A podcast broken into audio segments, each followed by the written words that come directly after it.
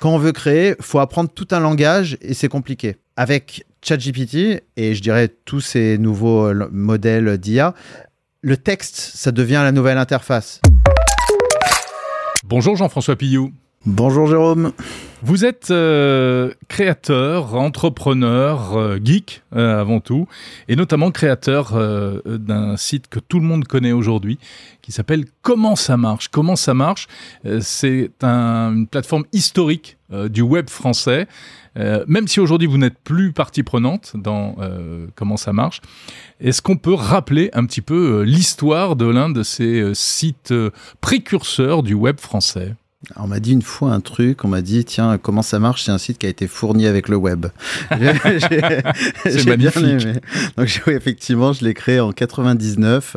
Euh, c'était un, site perso parce qu'on appelait ça comme ça à l'époque, site perso, dans lequel j'explique euh, comment fonctionnent euh, les technologies. Donc je commençais les ordinateurs, les routeurs, etc. Et puis finalement, j'ai laissé la place aux aux autres, euh, les autres utilisateurs qui pouvaient participer, euh, donc beaucoup de forums notamment. Et effectivement, il s'est euh, il s'est installé assez rapidement comme bah, le premier site high-tech en France.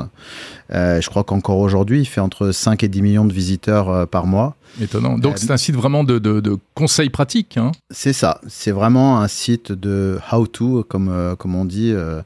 donc ça, dès qu'on a une question, si on ne sait pas faire telle ou telle chose, soit le site explique comment, comment faire telle, mhm. telle chose, soit ça y est pas sur le site, auquel cas on pose la question et là c'est une communauté qui va vous répondre.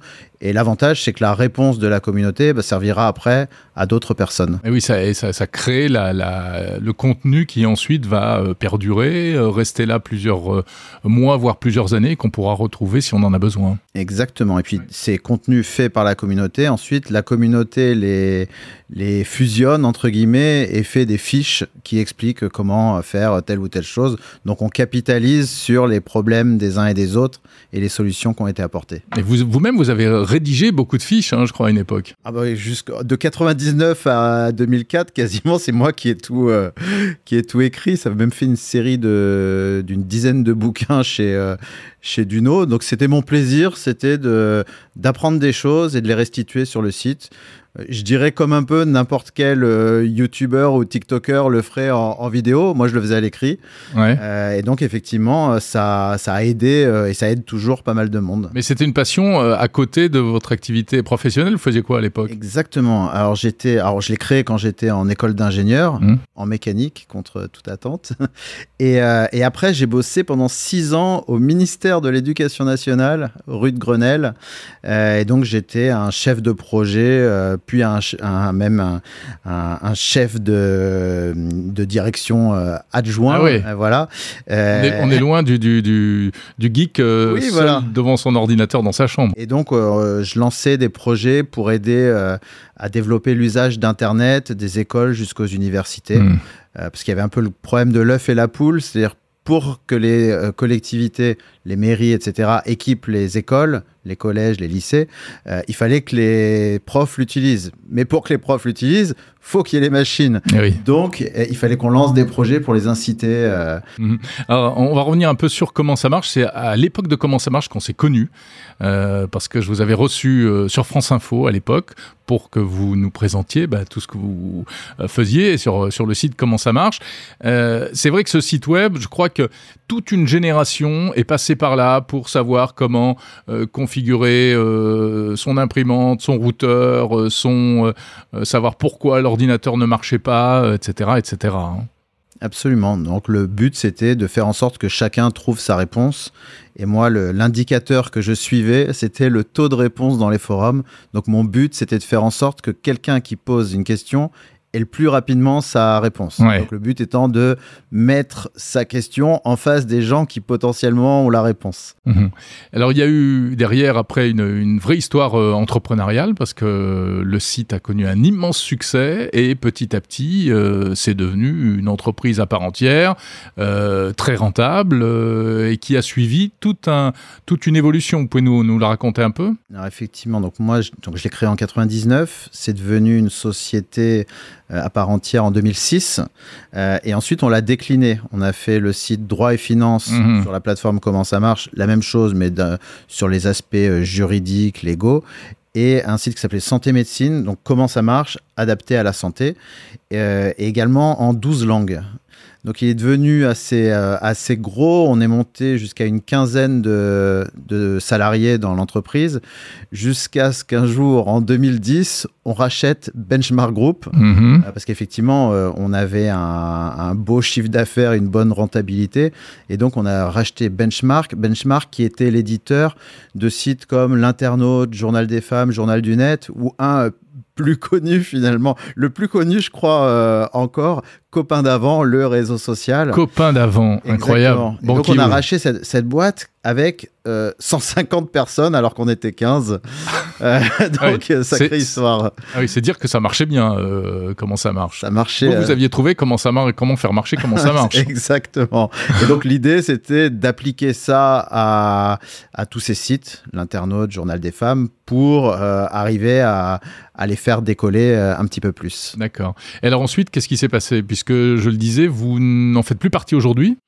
Oui, alors effectivement, pour racheter euh, Benchmark, on a dû lever des fonds. Et le truc, c'est que quand on lève des fonds, un jour, bah, faut faire sortir les gens qui, qui sont rentrés. Mhm. Euh, donc, on a dû faire un processus de vente en, en 2014-2015.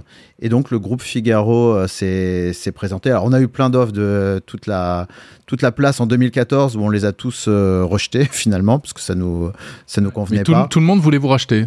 Bon, ce serait un peu prétentieux de dire ça, mais en tout cas, euh, toutes les grosses télés euh, qu'on connaît, sans citer de nom, euh, tous les gros groupes Les médias. gros groupes médias, ouais. Voilà, Mhm. En France et en Europe d'ailleurs. Euh, on en avait même deux aux États-Unis euh, euh, étaient preneurs, mais ils voulaient tous racheter 51%. Ouais. Donc ça veut dire qu'on perd le contrôle de la société, mais euh, on est toujours à l'intérieur. Donc c'était pas c'était pas vraiment le scénario qu'on avait imaginé. Mhm. Et puis finalement, l'année d'après, le groupe Figaro est revenu à la charge en disant nous on vous rachète 100% euh, et euh, ils m'ont proposé de rester dedans pendant euh, pendant 4-5 ans, euh, ce que j'ai fait. D'accord. et je travaille encore en, en partie pour eux, pour les, pour les accompagner. Ok. Donc aujourd'hui, comment ça marche? Appartient au groupe Figaro, Absolument. hein, qui, ce que tout le monde ne sait pas, eh bien, ne pas que le journal et que le site d'actualité, le Figaro.fr, mais également toute une galaxie en fait de, de sites web qui, euh, bah, en plus, qui apportent de l'audience. Donc euh, Absolument. ça qui valorise le, le groupe hein, auprès des annonceurs, euh, etc., etc.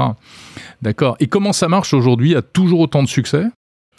Il a toujours du succès. Après, le, comment dire, les usages se sont décalés. C'est-à-dire que en, jusqu'en 2010, euh, le gros de, de l'usage, c'était des questions matérielles. Mhm. Euh, euh, des problèmes avec, euh, je sais pas, sa carte mère, la carte son, euh, la souris, la webcam, etc. Ça s'est décalé après au système d'exploitation, la Mhm. belle époque où on avait des écrans bleus euh, Merci Windows. sous Windows, exactement.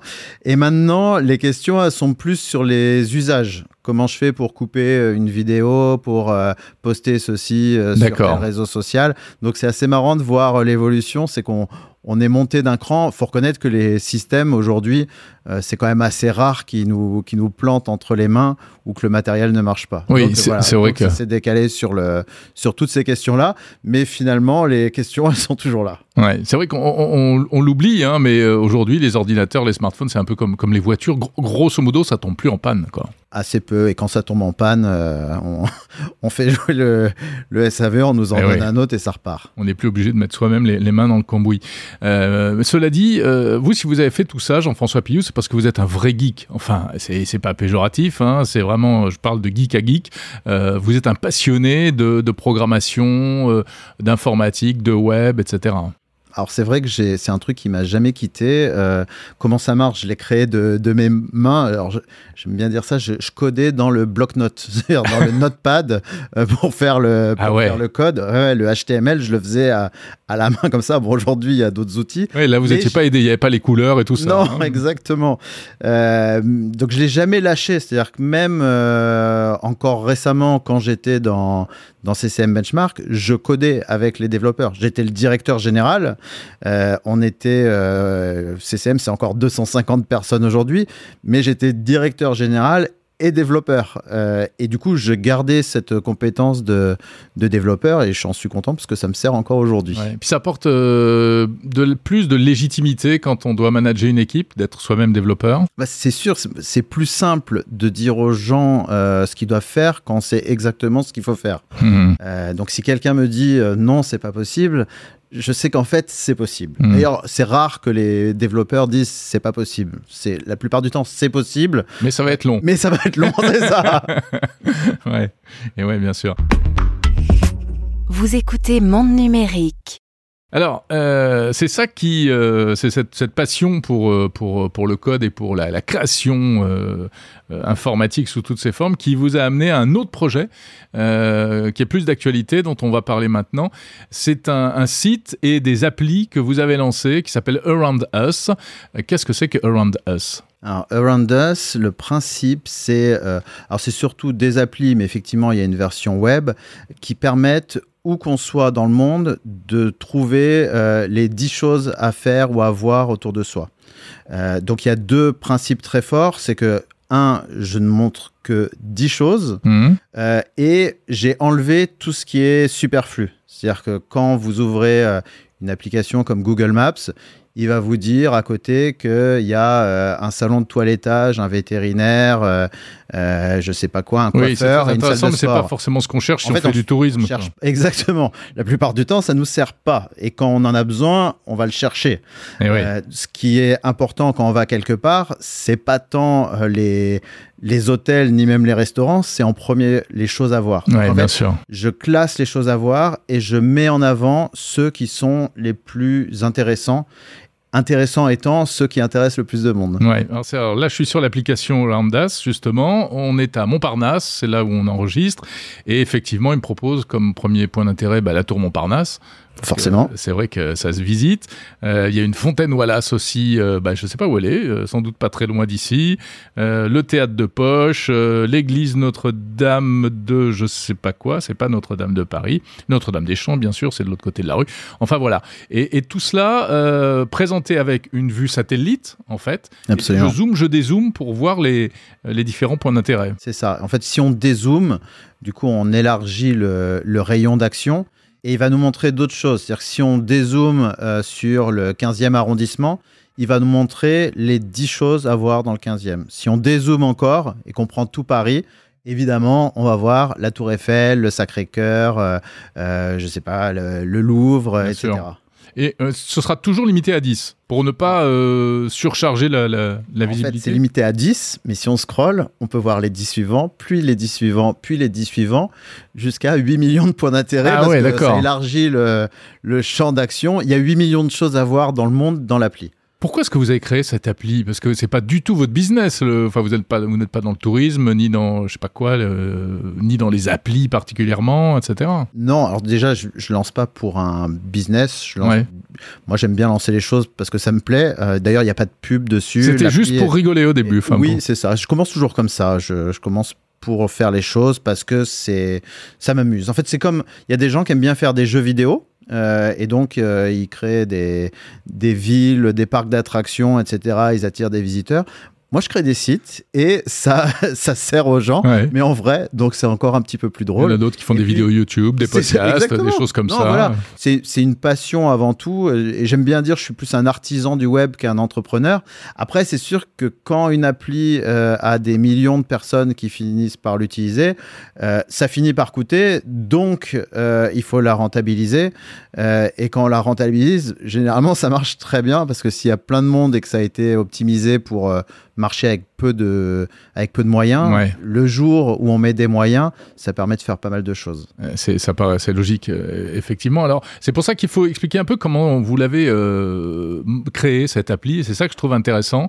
Euh, au départ, vous êtes parti de données qui sont qui sont en libre accès, qui sont qui sont gratuites en fait. C'est ça. En fait, je, je parcours le. J'ai des serveurs qui crawlent le web comme Google le fait, euh, et je sélectionne en, en premier lieu les sources qui sont euh, libres, ouvertes. Mhm. Donc le, les, les deux principales sources d'informations dans l'appli, c'est euh, Wikipédia et OpenStreetMap dont on parle moins et qui répertorie finalement tous les objets euh, avec des coordonnées qui sont quelque part sur cette terre. Oui, c'est une espèce de Google Maps, mais euh, en open source et accessible à tout le monde. Absolument. La seule chose, c'est qu'il y a tout dedans. C'est-à-dire que Ouais. le moindre réverbère, euh, le passage piéton est, est noté dedans. C'est un truc de dingue. Les Ouais. poubelles sont, sont notées dedans. Ah ouais Mais si j'affichais tout, quand on affiche tout comme Google Maps, on n'affiche rien. C'est-à-dire on ne trouve plus rien. Bien sûr. Moi, je ne prends là-dedans Qu'est-ce qui vous intéresse que voilà, ce qui m'intéresse. Et ce qui m'intéresse, c'est ce qui a un intérêt touristique. Mhm. Donc, un menhir, ça a un intérêt euh, touristique. Un musée, oui.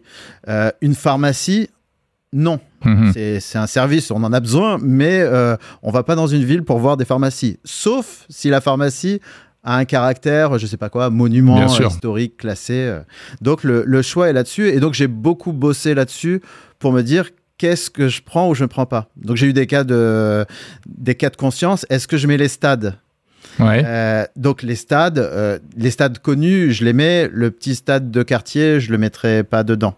D'accord. Euh, bon voilà, pareil pour plein de choses. Ce qui veut dire qu'il y a- il y, a toute une partie automatique et Tout il y est a automatique. tout est automatique. Oui, mais il y a une intervention humaine. À un moment, c'est vous qui décidez de sélectionner tel ou tel point d'intérêt. C'est moi qui, comment dire, conditionne l'algorithme pour Ah, euh, dire. Et donc on touche à l'intelligence artificielle, c'est-à-dire faut entraîner une intelligence artificielle et lui dire ça c'est bien, ça c'est pas bien, et elle finit par apprendre et aller choisir les bons, euh, les bons points d'intérêt.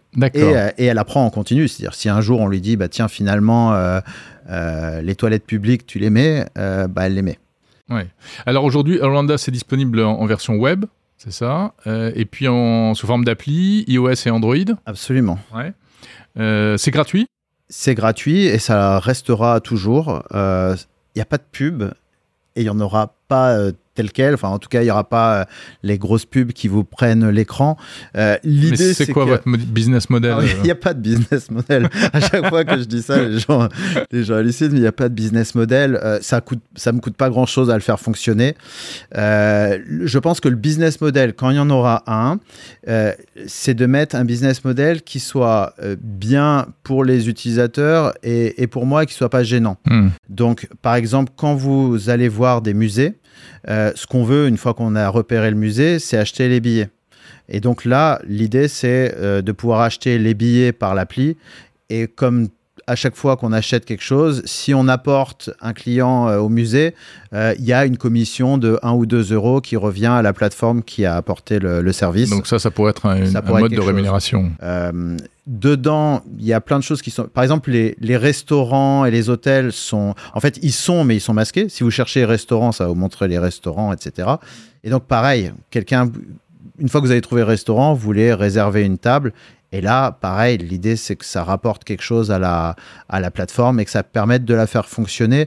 L'idée, c'est quand même que ça reste accessible à tout le monde, n'importe qui, même quelqu'un qui n'a pas les moyens peut l'utiliser. Après, il n'est pas obligé de réserver par, euh, par l'appli, mais il faut que ça reste gratuit. Et il n'y a pas non plus de... J'ai regardé un petit peu toutes les applications qui existent. En fait, des applis de guide touristique, il n'y en a pas. Mais voilà, mais c'est la question que j'allais vous poser. Ça n'existe pas, ça? Ça n'existait pas? Il y a d'un côté tous les classiques, les guides du retard, les petits futés, qui sont, qui sont super, mais c'est payant. C'est payant et en plus c'est par ville. C'est-à-dire que si vous achetez le guide de Lisbonne, euh, demain vous allez à Barcelone, ça marche pas. Euh, donc ça, ça c'est le premier truc. Et ensuite il y en a quelques-uns donc sur le web qui font ça, mais toujours assez, euh, assez limité. Et il y a quelques applis qui existent qui permettent de voir ce que les gens ont aimé dans votre euh, dans vos réseaux sociaux. D'accord. euh, euh, mes amis ont aimé tel resto, donc je vais aimer. Le problème de ces applis, c'est que dès qu'on l'ouvre, ça nous demande de nous connecter avec Facebook ou Twitter. Bon, moi, j'avoue que tant que je connais pas l'appli, j'ai pas forcément envie de me connecter avec. Il Mhm. faut déjà avoir une première, un premier avis.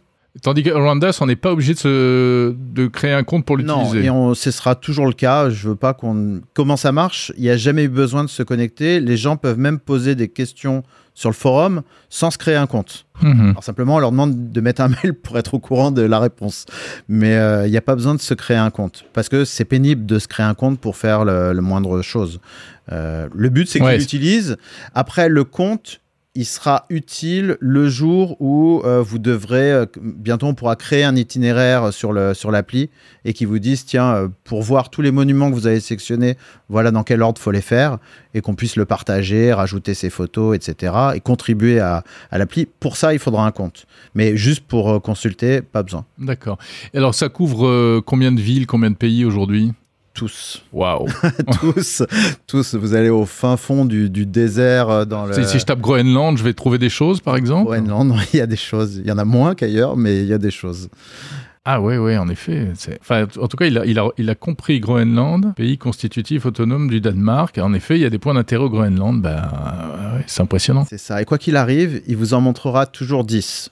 Même s'ils sont à 30 km de là où vous regardez. 10, 10 dans, dans, dans l'écran qu'on regarde. C'est ça qu'il faut Alors, c'est ça, Mais, si, ça veut pas dire défaut, a si que vous, vous lo- 10. ouais, si vous vous localisez, par défaut, c'est les 10 les plus proches de vous. D'accord. Euh, donc, si vous l'ouvrez autour de chez vous, bah, vous allez voir, tiens, que moi, ça m'est arrivé dans.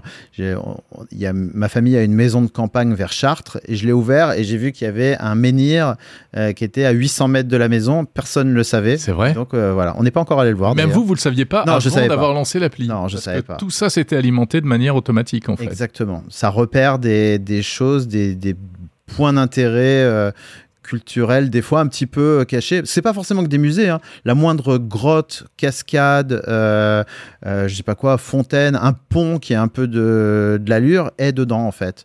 Et donc, euh, ça donne des, des idées de choses à voir. Et j'utilise ensuite les outils d'IA, ChatGPT et compagnie pour aller créer automatiquement les fiches de ces lieux. Euh, mais je les crée pas en mode vas-y crée-moi une fiche Ouais. sur la Tour Eiffel.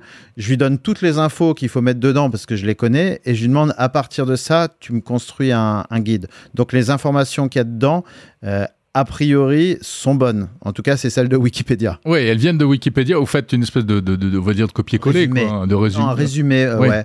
Un résumé, parce qu'en fait, euh, sur pas mal de monuments, les monuments connus, euh, la fiche Wikipédia, euh, elle fait 30 pages de long Ouais. et on n'a juste pas envie de savoir tous les détails de chaque boulon de la tour Eiffel. Ce qu'on veut savoir, c'est en gros, je suis dans un pays, tiens, il y a une tour, c'est quoi Bien sûr. Quand elle a été construite, elle fait quelle hauteur? Ces infos, ils sont. Après, si on en veut plus, il y a le, le petit bouton qui permet d'aller lire la fiche Wikipédia dans sa langue et on peut euh, en savoir plus. D'accord. Et donc ça, ça a été automatisé également. Euh, Et ouais, ça marche. Moi, je- quand je crée des trucs, le but, c'est.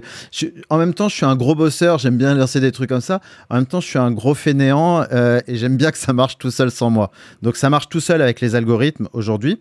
Et demain, ça marchera tout seul avec les algorithmes plus les utilisateurs. C'est-à-dire qu'à court terme, ce que je veux, c'est que les gens puissent modifier, mettre un commentaire, mettre une anecdote sur un, un monument qu'on ne connaît pas. Parce que les gens du coin savent. oui. Euh, et ils savent mieux que n'importe quel guide touristique. Oui, mais là, après, il faut vérifier. Enfin, on peut mettre n'importe quoi. C'est tout le Bah, problème du collaboratif. C'est ça. Donc le but, c'est d'aller, euh, comment dire, laisser faire des choses aux gens, qui sont des choses un peu anodines. Vous voyez, faire euh, des likes, un commentaire, etc.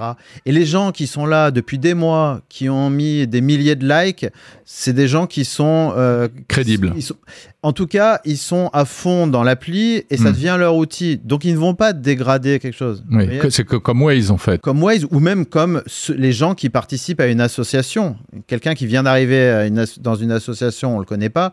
Quelqu'un qui est là depuis deux ans, euh, on peut lui donner les, les clés de la, du local. Il va rien se passer dans la nuit parce que c'est son association, c'est son intérêt que, que ça perdure dans le temps. Ouais. Alors c'est intéressant que vous parliez de ça parce que finalement euh, j'aimerais bien avoir votre avis aussi Jean-François Pillou sur euh, au-delà de, de cela sur euh, toutes ces années écoulées que vous avez vues bah, vous et moi on est un peu des, des- des vieux de la vieille Dinosaure du web. Ouais, voilà. Et comment est-ce que vous, quelles ont été les, les étapes les, les plus marquantes selon vous depuis le- les années 90 Ah ouais, c'est une bonne question. Surtout, c'est une bonne question là depuis quelques mois parce que euh, on, on est en train de vivre la révolution de l'intelligence artificielle, les modèles de langage qui, qui arrivent. Et pour moi, cette révolution-là, c'est la plus importante et je dirais la plus brutale de toutes. Euh, moi, j'ai commencé donc en 99. J'ai découvert Internet vers 96-97. Mhm. À un moment donné, je me suis dit, il faut que je- j'en sois. Donc, je vais créer un site web. Quasiment au début où c'est arrivé en France. C'est hein, ça. voilà. Voilà. Moi, j'ai découvert assez tôt et assez vite, j'ai fait un Mhm. site. Et ensuite, on a vu pas mal d'autres choses. Il y a eu le Web 2, c'est un peu plus dynamique. Voilà, les eu le- blogs, euh, tout ça. Les, Les blogs, on discute. Euh, le mobile, euh, ouais. euh, ça a été quand même un, Grosse rupture. un gros, un gros changement. Euh, les réseaux sans fil, le Wi-Fi, etc. On pouvait euh, regarder euh, ailleurs que sur un ordinateur fixe. Mhm. C'est quand même, euh, c'est quand même quelque chose. Euh, les réseaux sociaux. Ouais. Et pour le coup, j'avoue que cette vague-là, je l'ai, je, je l'ai un peu laissé de côté. Les applis, d'ailleurs, j'ai, j'ai, pas réussi. Parce qu'en fait, comment ça marche? C'est un site où on vient quand on a des problèmes. On a Ouais. une question, on la pose, on revient. Mais on va pas les partager à la terre entière. Eh, regardez, j'ai réussi à, à réparer mon ordi. Ça se partage pas sur les réseaux sociaux. C'est sûr. Donc, euh, ni les applis, ni les réseaux sociaux, ça marche pour comment ça marche. Ouais, c'est pas très Instagrammable. Hein. Ouais, voilà. Alors, que pour le coup, là, on a cette, euh, cette révolution de l'IA et je me suis dit, tiens, sur quoi ça pourrait fonctionner? Et c'est vrai que le, le tourisme, euh, c'est. Alors, ça marche pour tout le monde, euh, les petits, les grands. Ça marche dans tous les pays du monde. Euh, ça marche sur les réseaux sociaux parce Mhm. qu'on a envie de partager les, les belles choses qu'on voit, qu'on découvre, etc. Euh, et euh, il y a besoin d'une appli pour le faire parce que ça faut être en, en nomade, faut euh, faut la localisation. Donc finalement, ça réunit un petit peu le, le meilleur de tous ces mondes-là. Ouais.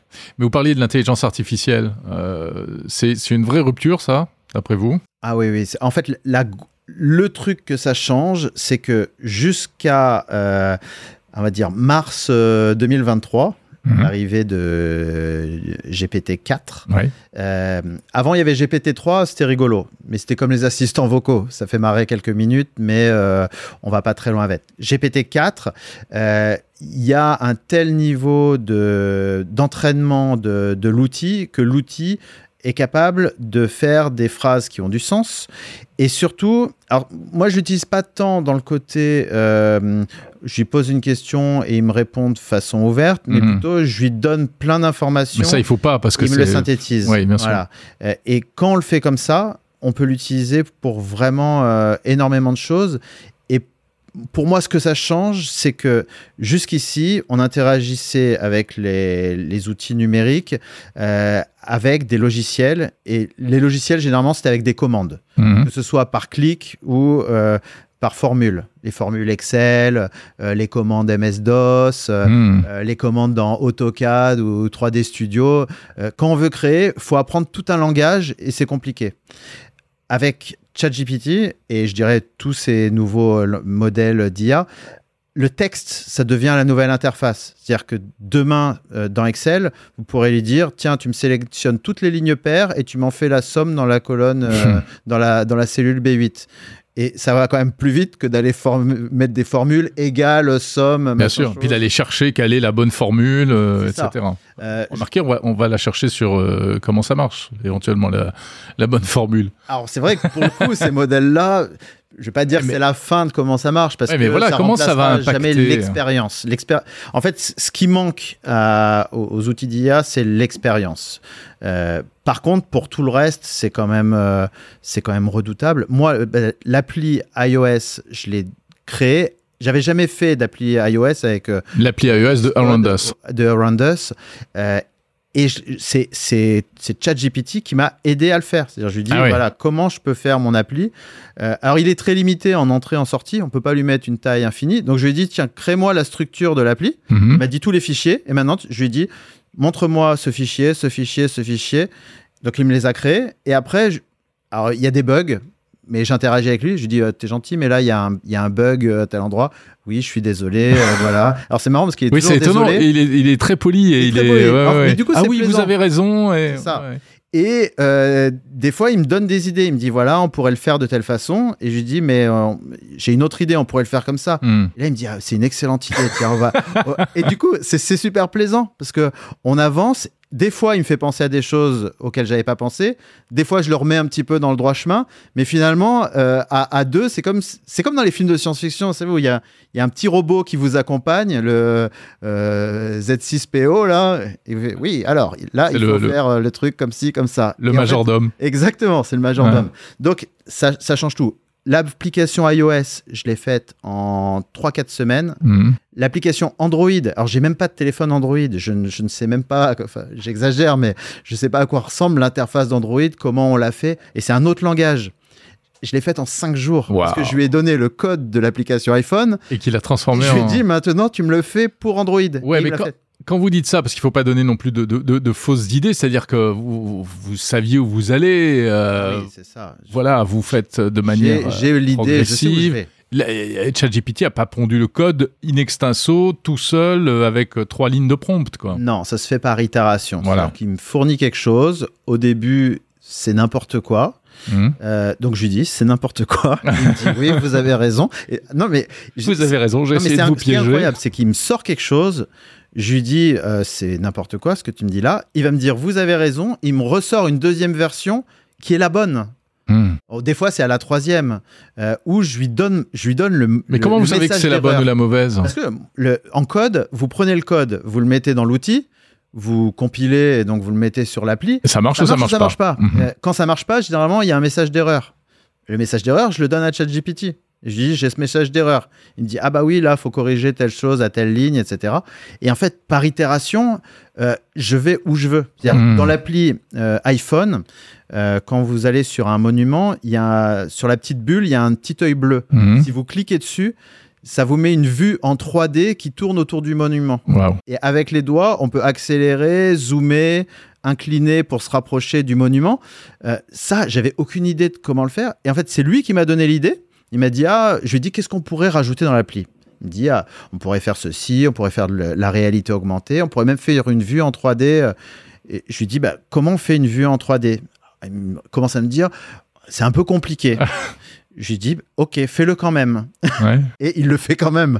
Il m'a dit, voilà, on le fait. Alors au début, c'était tout pourri, ça, ça tremblait dans tous les sens. Alors je lui dis, ça tremble dans tous les sens. Ouais. Ah oui, effectivement, parce que, je sais pas quoi, euh, il y a des erreurs, il faut lisser le truc, etc. On va mettre un algorithme de ceci, cela. Souvent, il me dit, il faudrait mettre un algorithme et il me sort un nom, un truc incompréhensible. Je lui dis, De quoi tu Fais- parles? Non, je lui dis, fais cet algorithme. Fais-le. Fais-le.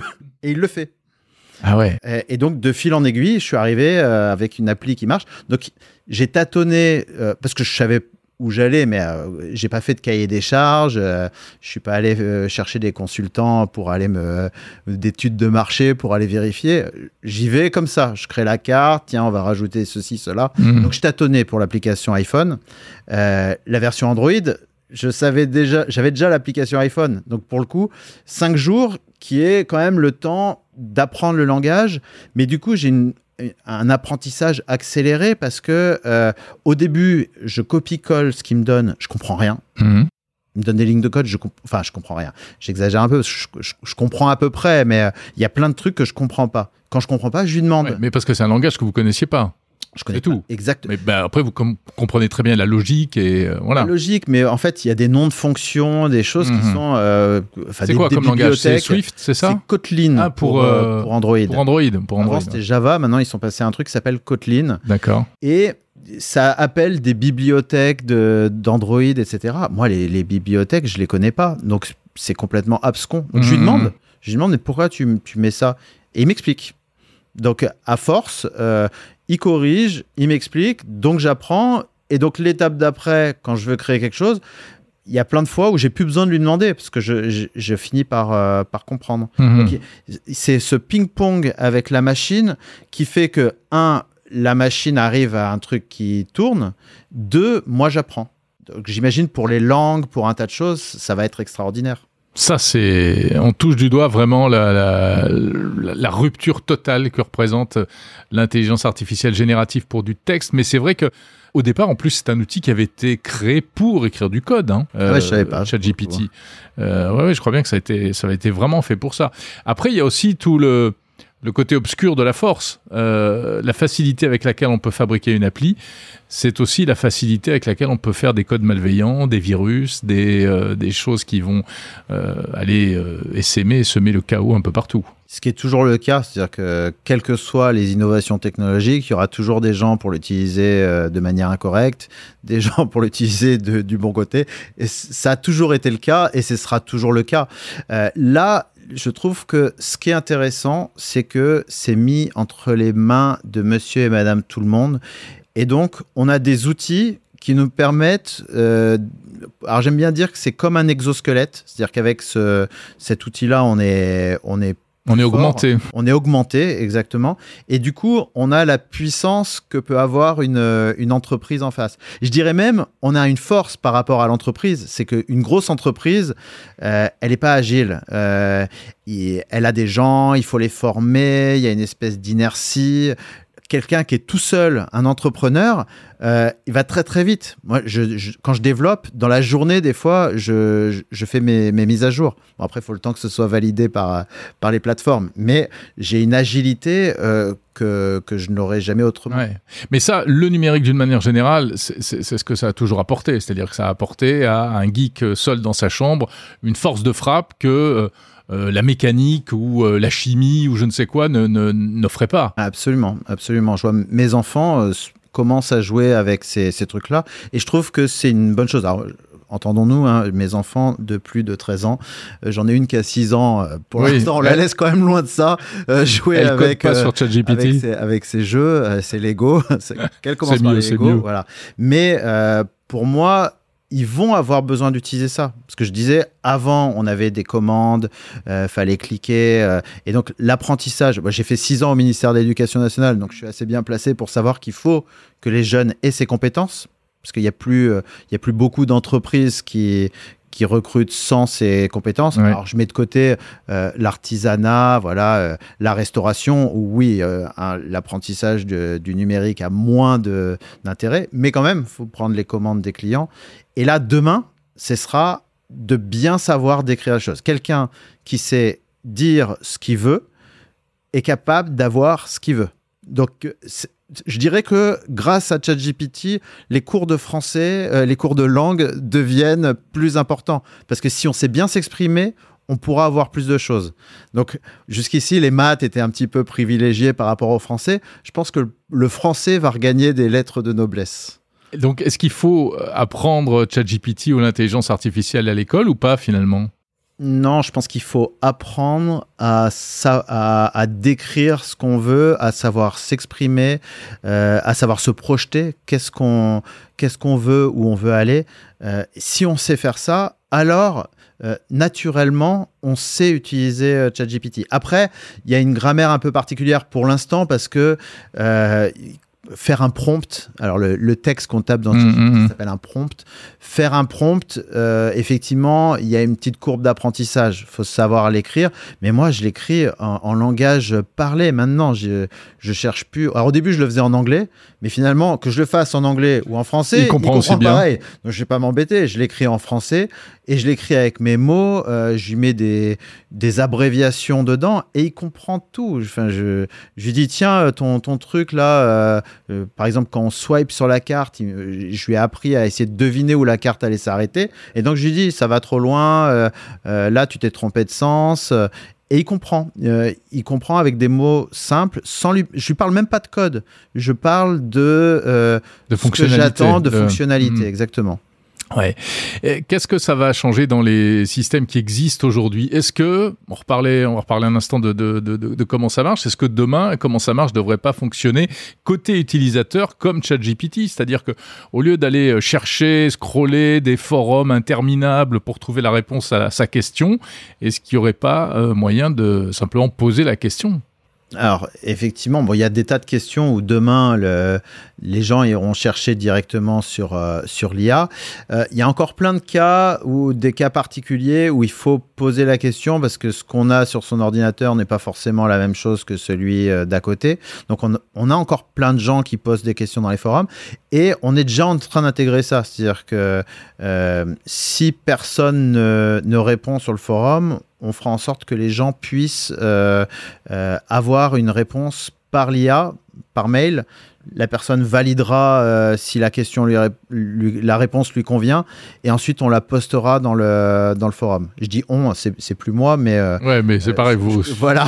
vous regardez ça de. Je regarde ça de près. Donc, on va évidemment, euh, enfin, CCM va intégrer des outils d'IA dedans.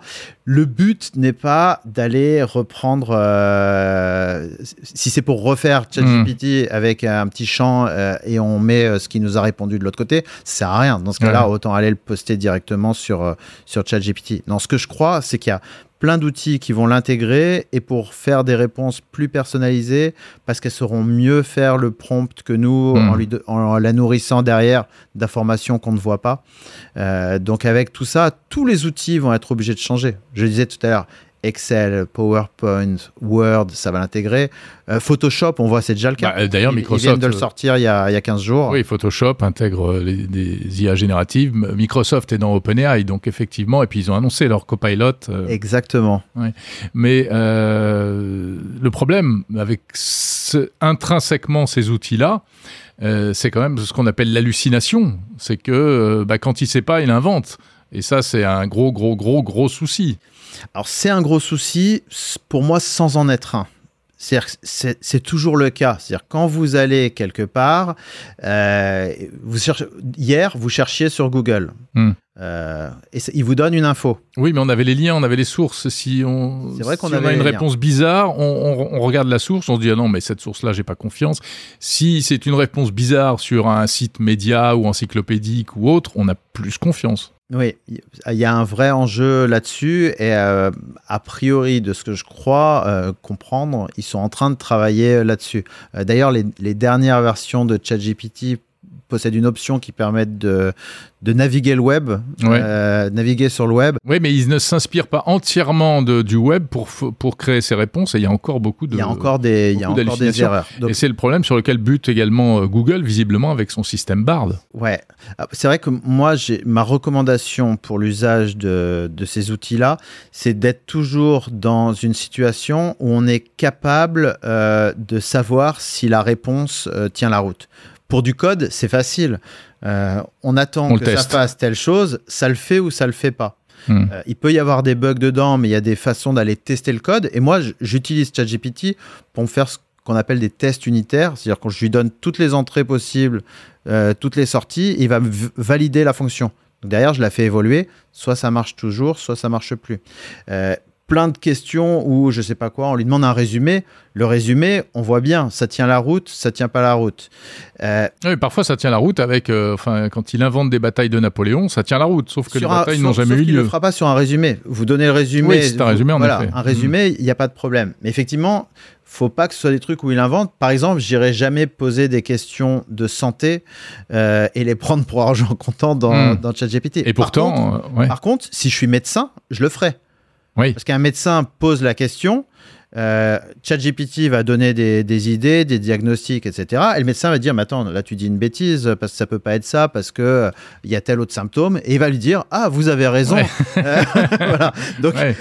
en fait, Les juristes aussi, les avocats. c'est pareil. Un avocat, vous- il pose la question à ChatGPT. ChatGPT va lui dire Ah, bah, il y a telle jurisprudence. Et l'avocat, il dit Non, elle n'existe pas, cette, jur- cette jurisprudence. Ah oui, vous avez raison. Par contre, il y a telle autre jurisprudence qui existe. Et donc, Ouais. si on a moyen de challenger euh, l'IA, ça devient plus intéressant. C'est-à-dire, l'IA, le but pour moi, enfin telle qu'elle est, c'est pas tant qu'elle nous invente des trucs et qu'on les prenne, c'est vous connaissez votre sujet, vous la challengez pour aller un peu plus loin et euh, vous le prenez et vous, vous allez euh, vous batailler avec l'outil pour qu'il vous sorte un truc et ça donne des idées. Les Mhm. idées, de toute façon, si vous donne 10 idées pour aller euh, faire une appli, s'il y en a une qui est bonne, on la prend. Les idées, on les prend toujours de Bien toute sûr. façon. Mm. Eh bien, ce sera le mot de la fin. Merci beaucoup, euh, Jean-François Pillou, créateur, euh, fondateur initialement de Comment ça marche, et puis surtout aujourd'hui de Around Us, euh, à retrouver sur le web et en appli iOS et Android pour visiter tous les lieux, tous les points d'intérêt partout dans le monde. Merci Jean-François. Merci Jérôme.